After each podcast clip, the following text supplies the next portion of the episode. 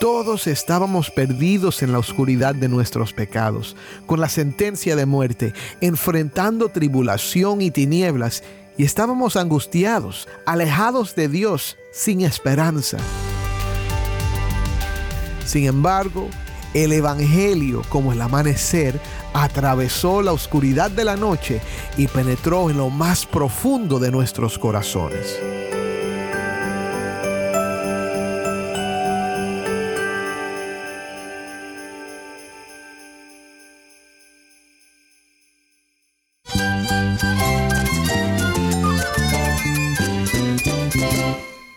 Cristo es la esperanza. Cristo es mi Señor y mi Salvador.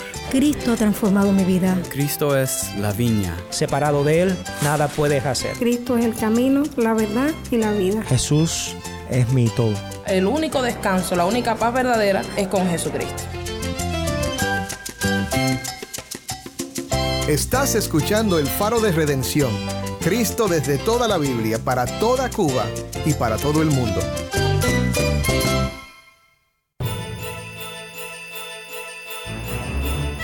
Hola, soy el pastor Dani Rojas, el director y locutor del Faro de Redención. Gracias por acompañarme hoy.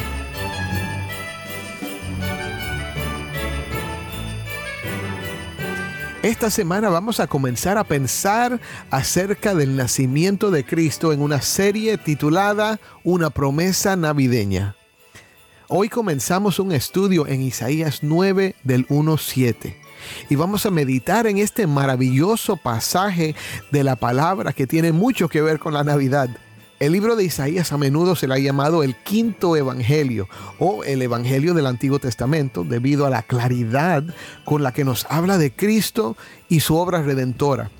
Vamos a explorar juntos la primera parte de nuestro pasaje que aborda dos temas que nos conducen de manera gloriosa hacia Cristo, nuestro redentor.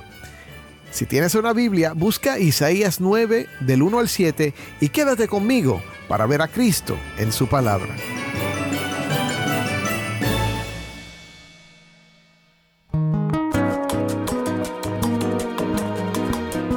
Vamos primero a nuestro nuevo segmento de preguntas y respuestas.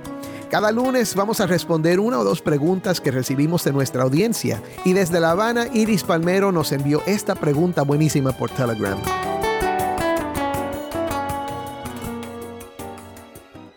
Buenos días, me gustaría que me comentaran a qué se refiere el apóstol Pablo en Colosenses 2, 16 al 17, donde dice, Por tanto, nadie os juzgue en comida o en bebida, o en cuanto a días de fiesta, luna nueva o días de reposo, todo lo cual es sombra de lo que ha de venir, pero el cuerpo es de Cristo. Cuando dice todo lo cual es sombra, ¿qué es la sombra? ¿Qué es lo que ha de venir? Gracias por esta sección. Un abrazo. Gracias, Iris. De nuevo, buenísima pregunta. Algo que siempre debemos hacer cuando un pasaje o una frase nos confunde es mirar el contexto, que aquí es el capítulo entero de Colosenses 2. En los versículos 2 al 3, Pablo dice que quiere que los hermanos en Colosas y la Odisea, escucha, alcancen todas las riquezas que proceden de una plena seguridad de comprensión, resultando en un verdadero conocimiento del misterio de Dios, es decir, de Cristo. Y añade, en quien están escondidos todos los tesoros de la sabiduría y del conocimiento. En los versículos que siguen, Pablo les explica la superioridad de Cristo en contraste con filosofías y sutilezas vacías que son tradiciones humanas. No quiere que ellos se dejen llevar cautivos por estas cosas, por lo que les explica todo lo que Cristo ha hecho por nosotros. El punto es que si estamos en Cristo, no necesitamos nada más. Pero a veces hay personas que quieren apuntar a algún ritual o celebración del Antiguo Testamento y decir que si no lo practicamos, nos falta algo. Escúchame, si tienes a Cristo, no te falta nada. En Él están los tesoros de la sabiduría y del conocimiento. Por esto, en el versículo 16, Pablo nos dice que no debemos dejar que nadie nos juzgue en cuanto a estas cosas que se celebraban u observaban bajo el antiguo pacto, pero eran sombras de lo que había de venir. Para contestar tu pregunta entonces, la sombra es algo que indica la presencia de otra cosa. Si ves una sombra es porque hay algo real que la produce. Estas cosas eran sombras que apuntaban a una realidad mayor y esa realidad es Cristo. Por ejemplo, la comida de la Pascua, un cordero sacrificado que ellos comían, era una sombra del verdadero Cordero de Dios, Jesucristo, que murió por nuestros pecados. Esa comida era una sombra de lo que había de venir y ya ha venido. Cuando Pablo dice, pero el cuerpo es de Cristo, está diciendo que lo importante es Cristo, que Él es la sustancia verdadera y que ya no necesitamos observar esas cosas porque solo eran sombras y ya Cristo nos basta. Pudiera decir mucho más, pero se nos acabó el tiempo. El lunes que viene contestaremos otra pregunta. Si tienes algo que quieres saber acerca de la Biblia, la teología o la vida cristiana, puedes enviar tu pregunta por Instagram, Facebook o nuestro canal de Telegram y también por WhatsApp al número 1909-237-8762.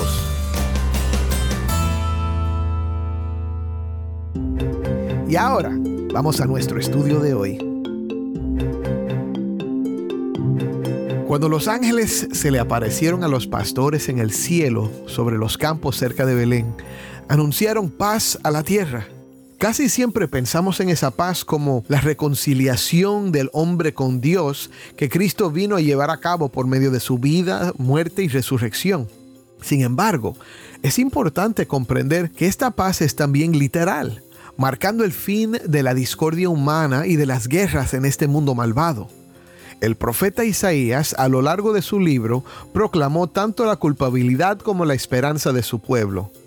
Anunció las maldiciones que caerían sobre la nación de Israel debido a su rebelión, pero también la misericordia reservada para el remanente. A medida que avanzamos en el libro, esa misericordia adquiere una forma más concreta, revelándose como un hombre, un Mesías. Sin embargo, su llegada no se ajustaría a las expectativas de todos. Escuchemos la lectura del texto de hoy en la voz de Taimí, que nos acompaña desde Bauta, Cuba. Esto es Isaías 9 del 1 al 7. Pero no habrá más melancolía para la que estaba en angustia. Como en tiempos pasados él trató con desprecio a la tierra de Zabulón y a la tierra de Neftalí, pero después la hará gloriosa por el camino del mar al otro lado del Jordán Galilea de los gentiles. El pueblo que andaba en tinieblas ha visto gran luz. A los que habitaban en tierra de sombra de muerte, la luz ha resplandecido sobre ellos. Multiplicaste la nación, aumentaste su alegría, se alegran en tu presencia como con la alegría de la cosecha, como se regocijan los hombres cuando se reparten el botín. Porque tú quebrarás el yugo de su carga, el báculo de sus hombros, y la vara de su opresor, como en la batalla de Madián. Porque toda bota que calce el guerrero en el fragor de la batalla y el manto revolcado en sangre serán para quemar, combustible para el fuego.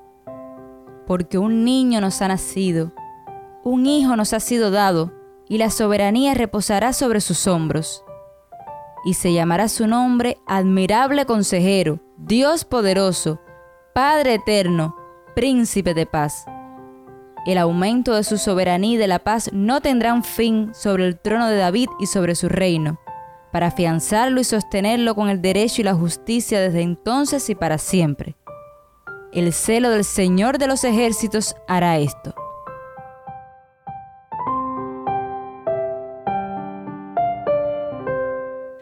Gracias, Taimi. Esto fue Isaías 9 del 1 al 7. Hay dos temas que vamos a explorar juntos en este pasaje. La idea de la luz después de la oscuridad y la noción de la paz después de la guerra. Estas son las dos metáforas que la profecía nos da para comprender la redención que se acerca sorprendentemente con el nacimiento de un bebé.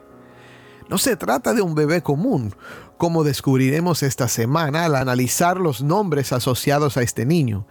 Estamos hablando del Todopoderoso en forma humana, nacido para nuestra redención. Comencemos con el concepto de la luz después de las tinieblas. Este pasaje es como el amanecer que sigue a una noche oscura. El capítulo 8 concluye con la advertencia de la invasión a Siria como castigo por los pecados del pueblo. Escucha. Y cuando les digan, consulten a los adivinos y a los espiritistas que susurran y murmuran, digan, ¿no debe un pueblo consultar a su Dios? ¿Acaso consultará a los muertos por los vivos? A la ley y el testimonio. Si ellos no hablan conforme a esta palabra es porque no hay para ellos amanecer, y pasarán por la tierra oprimidos y hambrientos, y sucederá que cuando tengan hambre se enojarán y maldecirán a su rey y a su Dios, volviendo el rostro hacia arriba.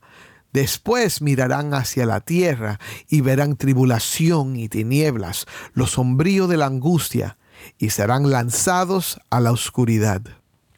Edward Young observa, oscuridad y penumbra por doquier, pero no permanecerán para siempre. Para los pecadores del pueblo habrá oscuridad perpetua, pero para el pueblo de Dios, para la nación en sí, la penumbra que envuelve todo pasará. Ahora está en angustia, pero no siempre tendrá oscuridad podemos parafrasear el significado de Isaías, porque para la tierra en la cual hay angustia, no siempre habrá oscuridad. Puedes ver en esto la experiencia de Israel frente al juicio, pero la esperanza que Isaías 9 ofrece de un día de liberación y de ser liberados de la angustia es un ejemplo de realidades espirituales mucho más grandes. Todos estábamos perdidos en la oscuridad de nuestros pecados, con la sentencia de muerte, enfrentando tribulación y tinieblas, y estábamos angustiados, alejados de Dios, sin esperanza. Sin embargo, el Evangelio, como el amanecer, atravesó la oscuridad de la noche y penetró en lo más profundo de nuestros corazones. El pueblo que andaba en tinieblas ha visto gran luz. A los que habitaban en tierra de sombra de muerte, la luz ha resplandecido sobre ellos. Para ayudarnos a reflexionar sobre cómo estas palabras se aplican no solo al horizonte histórico en el que Isaías escribió, sino también a nosotros, me gustaría compartir los siguientes comentarios de Derek Thomas. Thomas dice, la oscuridad de Israel y de Judá ya era casi completa. Isaías ya se ha referido a un catálogo de penumbras, supersticiones, materialismo, idolatría, arrogancia, falta de buen liderazgo, desintegración social, sensualidad y alcoholismo.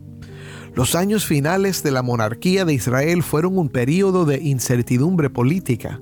Reyes como Salum y Menahem fueron asesinados rápidamente había sincretismo religioso, una mezcla de toda práctica imaginable de los cananeos, los asirios y los egipcios.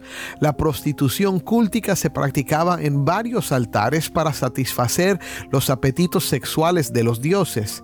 Sacrificaban a sus niños a Moloch, el dios de los amonitas. No solo lo hacía Samaria, o sea Israel, sino también Judá. El rey Acaz así sacrificó a sus hijos y Manasés hizo lo mismo. Zebulón y Neftalí, dos de las tribus más al norte de Israel, ya habían sufrido la arremetida de Asiria. Pueblos y aldeas habían sido destruidos. Las personas habían sido capturadas y repatriadas a cientos de millas de distancia de sus hogares. Había oscuridad y penumbra en todas partes. Cuando uno considera que este es el pueblo que Dios había rescatado por su misericordia de la esclavitud de Egipto, la oscuridad total es sumamente triste.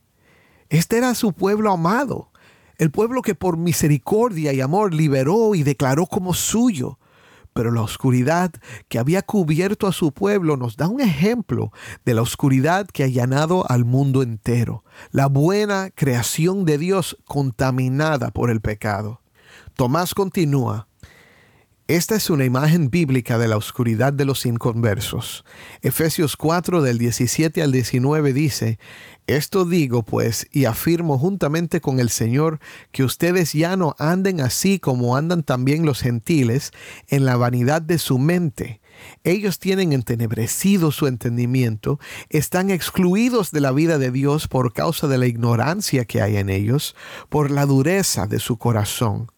Habiendo llegado a ser insensibles, se entregaron a la sensualidad para cometer con avidez toda clase de impurezas. Los pecadores se comportan como se comportan porque están ciegos, sus corazones están entenebrecidos.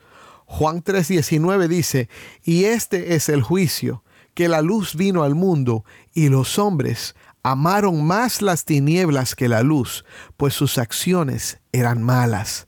Fue la misión de Pablo predicar el Evangelio a los gentiles para que fuesen convertidos de la oscuridad a la luz.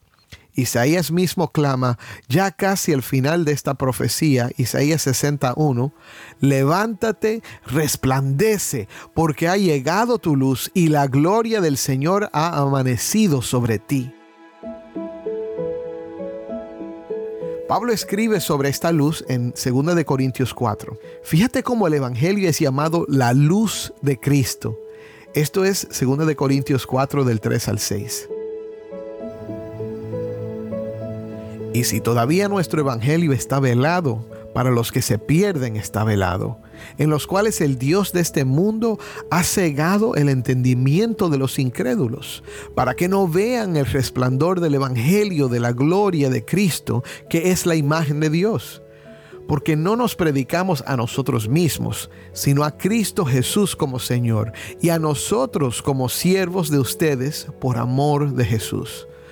Pues Dios, que dijo, de las tinieblas resplandecerá la luz, es el que ha resplandecido en nuestros corazones para iluminación del conocimiento de la gloria de Dios en el rostro de Cristo. ¿Has visto esta luz? ¿Has reconocido que sin esta luz andarás en oscuridad para siempre? Ven a Cristo hoy, deja las tinieblas de tu pecado y tu rebelión y entra a la luz de su gracia. Young comenta, para estas personas caminando en la oscuridad una gran luz apareció. Cuando el profeta escribió, aún no habían visto esta luz, pero su ocurrencia fue tan segura y vívida en la mente de Isaías que escribió como si ya hubiese amanecido. En lugar de la oscuridad del desastre, el pueblo vio la luz de la paz y de la bendición. En lugar de la oscuridad de la muerte, la luz de vida. En lugar de la oscuridad de la ignorancia, la luz de conocimiento. En lugar de la oscuridad del pecado, la luz de la salvación. Salvación en su más grande sentido había brillado sobre estas personas. Un cambio completo de su condición había ocurrido debemos de considerar también otro tema en este pasaje, el tema de la paz después de la guerra. Escucha de nuevo a Taimí leyendo los versículos 3 al 5. Multiplicaste la nación, aumentaste su alegría, se alegran en tu presencia como con la alegría de la cosecha, como se regocijan los hombres cuando se reparten el botín. Porque tú quebrarás el yugo de su carga el báculo de sus hombros y la vara de su opresor, como en la batalla de Madián. Porque toda bota que calce el guerrero en el fragor de la batalla y el manto revolcado en sangre serán para quemar, combustible para el fuego. como en la batalla de Madián, es una referencia a la batalla en la que Dios usó a Gedeón para derrotar a Madián de una manera sorprendente. Tal vez recuerdes la historia. Poco a poco, Dios fue disminuyendo el ejército de Gedeón hasta que parecía imposible que pudiera ganar la batalla. Eran solo 300 soldados. Y para colmo, pelearían la batalla con jarras de barro y antorchas, rodeando a Madián con ruido y luz. Parece una locura.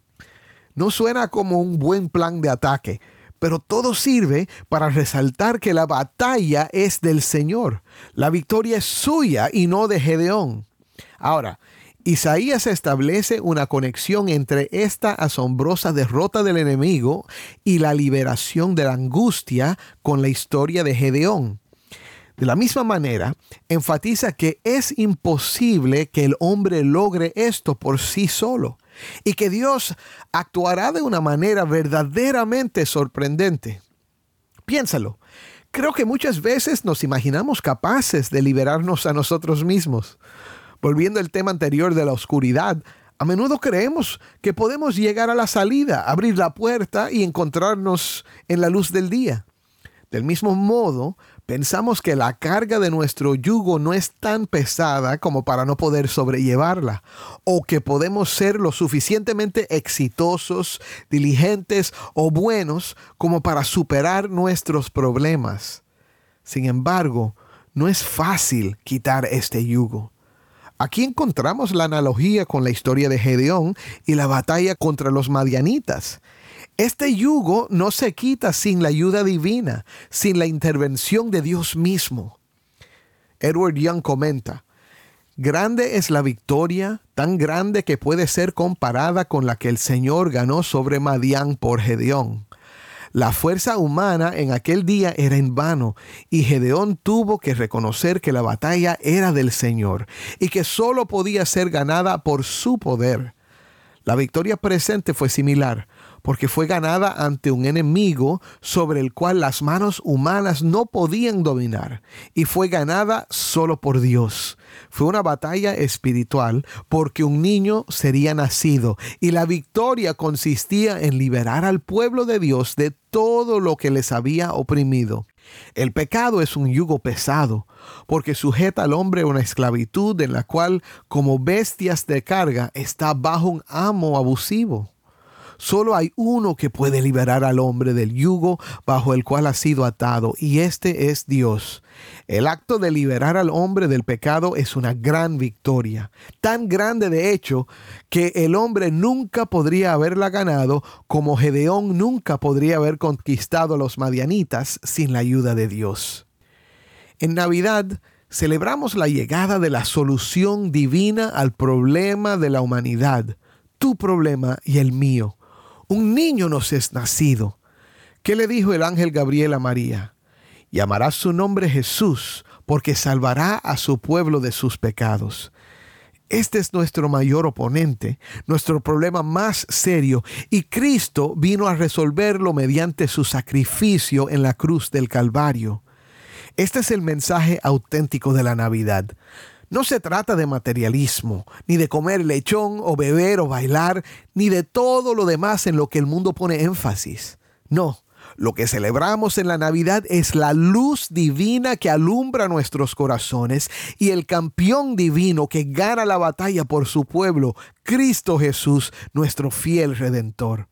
Es más, tiene otros nombres, nombres que vamos a explorar juntos en esta serie.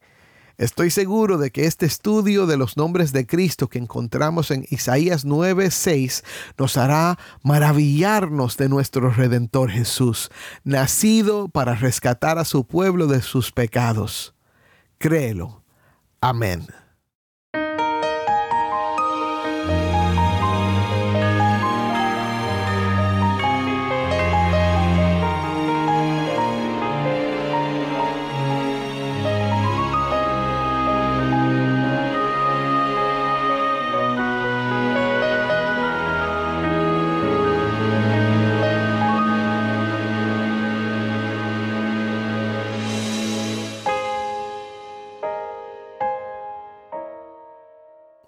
Oremos juntos para terminar.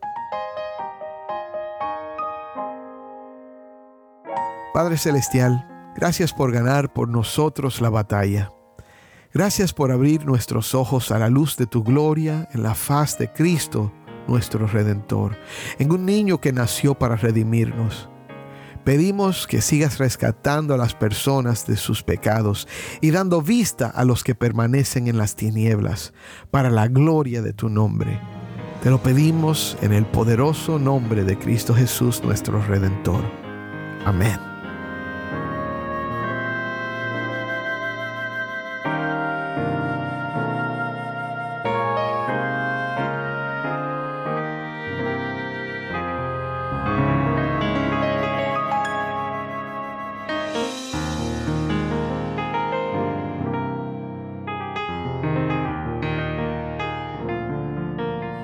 Antes de despedirnos, quiero compartir una oportunidad especial contigo.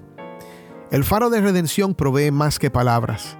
Brilla la luz de esperanza para el pueblo cubano con el poder del Evangelio. Si nos escuchas fuera de Cuba, quiero que sepas que al apoyarnos, desempeñas un papel esencial para poder llevar el mensaje de salvación a quienes necesitan el Evangelio.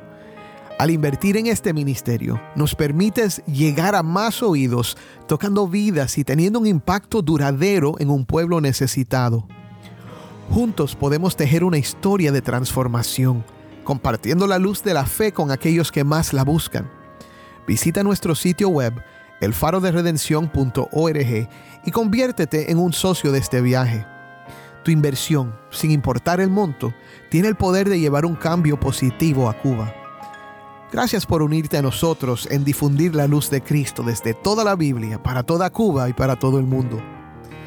Tu colaboración significa mucho para nosotros y para aquellos cuyas vidas tocamos juntos.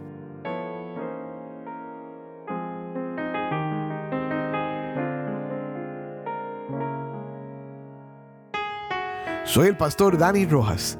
Te invito a que me acompañes mañana en esta serie Una promesa navideña. La luz de Cristo desde toda la Biblia, para toda Cuba y para todo el mundo, aquí en el faro de redención.